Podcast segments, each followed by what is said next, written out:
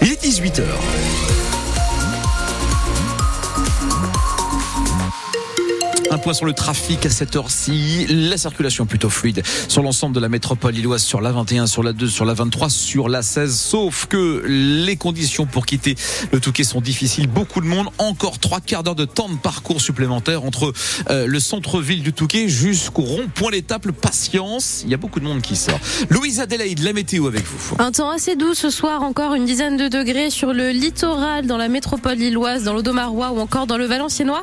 Et c'est la pluie qui va faire son apparition cette nuit. Allez, l'actualité avec vous, Louise Adélaïde Boinard et record de victoire pour le Belge Randy Navo à l'Enduropal du Touquet. Et oui, c'est lui qui a remporté le quaduro, l'épreuve de quad dans le sable pour la quatrième fois consécutive devant le Troyen Antoine Cherlin et le Valenciennois Jérémy Forestier.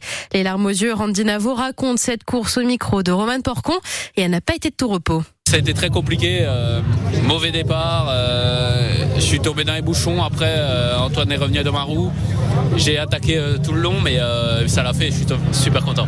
Malgré tous les, les embûches sur votre chemin Ouais, ouais j'étais bien physiquement et j'ai attaqué tout le bout et, et voilà, c'est vraiment trop bien. Jusqu'à la fin, ça a été un peu tendu en plus. Ouais, ouais, c'était tendu toute la course du coup et, et voilà, c'est la course. J'aurais été content qu'Antoine gagne aussi, son copain. Euh, mais, euh, mais bon, voilà, je- franchement, j'aime mieux que ça soit moi. Il n'y a pas de copains sur, euh, sur le Sur circuit. le circuit, voilà. C'est votre quatrième victoire. Euh, c'est un, un record d'ailleurs. Ouais, c'est un record de victoire euh, à, la, à la suite. Et euh, cette fois, euh, cette victoire cette année, je gagne toutes les courses du championnat. Je suis vraiment super content. Randy Navo, le vainqueur du quaduro. Et ce midi, Mathis Valin a remporté la course junior et Sini Goyer la course espoir. France Bleu Nord reste en direct de la 48e édition de l'Enduropal du Touquet jusqu'à 19h. Et, de bien, et demain, bien évidemment, toute l'équipe, Pascal Tot, Laurent Dereux ou encore Romain Porcon, vous feront vivre l'épreuve Rennes, la course élite. Émission spéciale sur notre antenne dès midi 55. Détention cet après-midi entre deux manifestations devant la préfecture du Nord à Lille. D'un côté, plus d'une centaine de policiers municipaux demandaient de meilleures rémunérations et une meilleure retraite. De l'autre, une centaine de personnes vêtues de noir et doudou à la main rendaient hommage à Fanta, une fillette de trois mois morte intoxiquée au monoxyde de carbone chez elle en novembre dernier à Armentières. Les coups de sifflet intentionnels de certains policiers ont perturbé la minute de silence en l'honneur de la petite fille.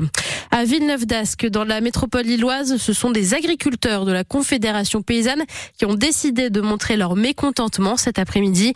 Ils ont vidé des rayons du magasin Auchan du centre commercial V2 et ont déposé des affiches pour dénoncer les prix venus des produits venus de l'étranger. Les membres de ce syndicat agricole regrettent les mesures gouvernementales annoncées cette semaine. D'après eux, elles se sont trop concentrées sur les pesticides et pas assez sur leur rémunération. Un homme est tombé sur les voies de chemin de fer à Marquise dans le Boulonnais vers 16h cet après-midi. Il a été blessé dans sa chute. L'homme a été pris en charge par les secours puis emmené à l'hôpital. France Bleu Nord passe de l'enduropal au football dès 20h30 ce soir. Sylvain Charlet et Charles Guyard vous feront vivre la rencontre Lance-Nantes en direct et en intégralité.